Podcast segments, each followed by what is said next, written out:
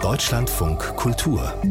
Studio 9 Interview die schweren Erdbeben in der syrisch-türkischen Grenzregion, die bisher tausende Menschenleben gefordert haben und eine Schneise der Zerstörung hinter sich gelassen haben, das waren nicht die ersten in dieser seismisch sehr aktiven Region, wo mehrere Erdplatten aufeinandertreffen und wenn der Druck zu groß wird, dann entlädt er sich eben in Erdbeben. In solch einer Region muss ganz anders geplant und ganz anders gebaut werden, damit Häuser solchen Beben standhalten und eben nicht die Bewohner Bewohner unter sich begraben.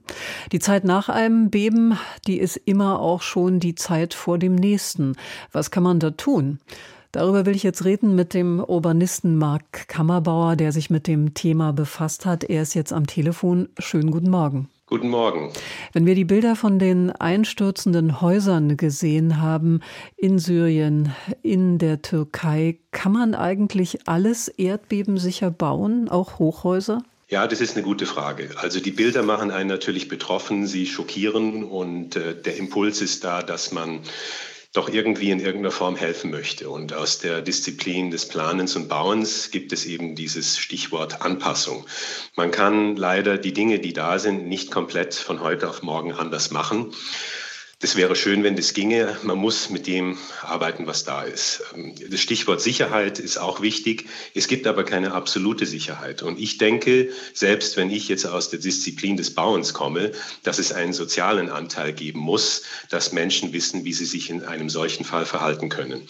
Es ist aber tatsächlich und in der Realität leider so, dass diese Dinge, die man baulich nutzen möchte, um anzupassen, etwas kosten.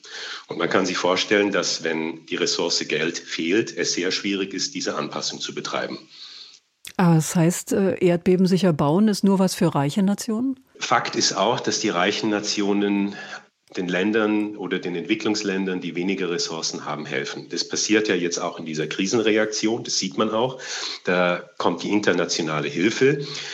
Fakt ist auch, dass das mediale Interesse, das gesellschaftliche Interesse nachlässt, sobald diese Krisenreaktion vorbei ist. Und es gibt Institutionen, die im Wiederaufbau helfen. Die gibt es in Deutschland auch, die im Ausland tätig sind. Und Länder, die über begrenzte Ressourcen verfügen, brauchen diese Hilfe. Wenn man nicht will, dass die Menschen versuchen, alleine das zu bewältigen. Das schaffen die ja nicht. In den meisten Erdbebenregionen stehen aber ja nun schon Gebäude. Können die Erdbeben sicher umgebaut werden? Es ist grundsätzlich möglich, bestehende Gebäude anzupassen an bestehende und neue Risiken. Der Knackpunkt, darauf haben Sie ja schon angedeutet, ist, dass diese Risiken ja wiederholt vorkommen können. Das heißt, wenn jetzt eine Katastrophe passiert und ein Schaden eintritt und man baut so wieder auf, wie es vorher war, dann reicht es bei dem nächsten Krisenfall eben nicht aus. Und deswegen ist diese Anpassung so wichtig. Das hängt aber von dem Ort ab, das hängt von den Möglichkeiten der Menschen vor Ort ab, das hängt davon ab, ob die Institutionen dort in der Lage sind, das überhaupt zu managen und ob es überhaupt die Materialien und die Techniken vor Ort gibt. Nun ist zum Beispiel die Türkei Erdbebengebiet. Das ist ja nicht neu. Das wissen die Behörden, das wissen die Politiker. Da wurden auch Konsequenzen gezogen. Aber was nützt es, wenn Gesetze und Erlasse nicht immer eingehalten und kontrolliert werden? Ja, da haben Sie natürlich vollkommen recht. Man muss fairerweise dazu sagen, dass in, in bestimmten Ländern, in denen es eben diese Ressourcen wie bei uns nicht gibt, die Menschen im Alltag andere Sorgen haben. Und offenbar war das ja auch ein Erdbeben mit einer gewissen Wahrscheinlichkeit. Man kennt es ja bei hundertjährigen Hochwasser. Das heißt nicht, dass das erst in 100 Jahren kommt. Das kann morgen passieren. Trotzdem, Menschen sind äh, darum besorgt, dass sie das Essen auf den Tisch bringen können und dass sie eine Arbeit haben und weniger mit dieser konkreten Erdbebenanpassung. Also da müssen einfach alle dahinter sein und da muss ein Bewusstsein dafür geschafft werden, dass es wichtig ist. Und das ist natürlich schwierig, wenn Institutionen schwach sind oder wenn es sogar Phänomene wie Korruption gibt und dann eben diese Baugesetze nicht so umgesetzt werden, wie es der Fall sein soll.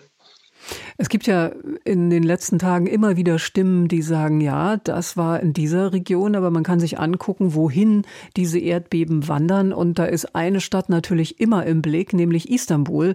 Und da ist ja die Frage nicht, ob da ein Erdbeben kommt, sondern nur wann ein großes Beben eintreten könnte.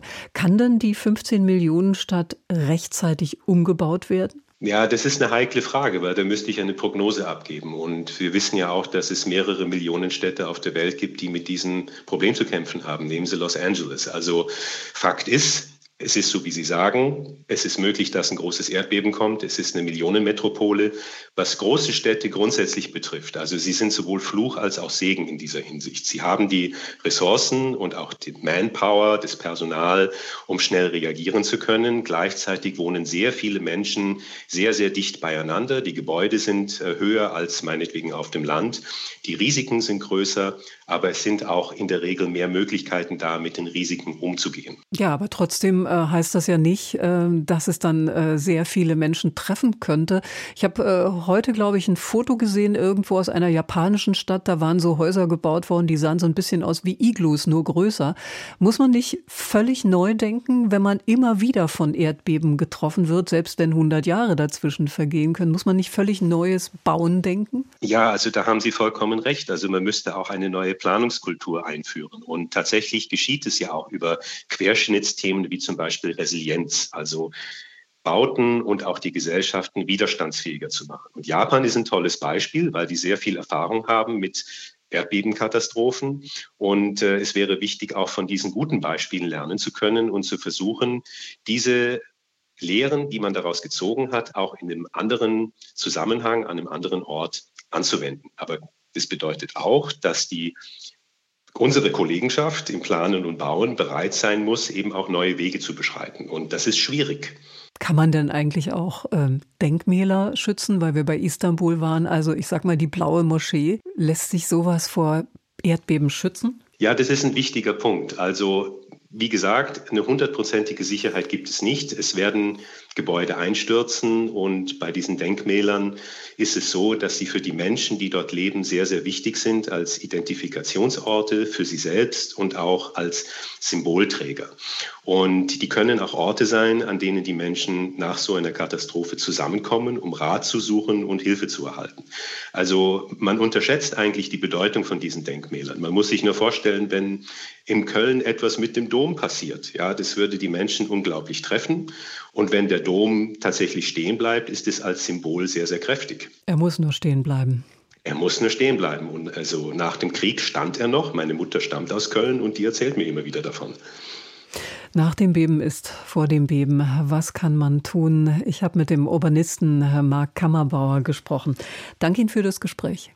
Danke auch.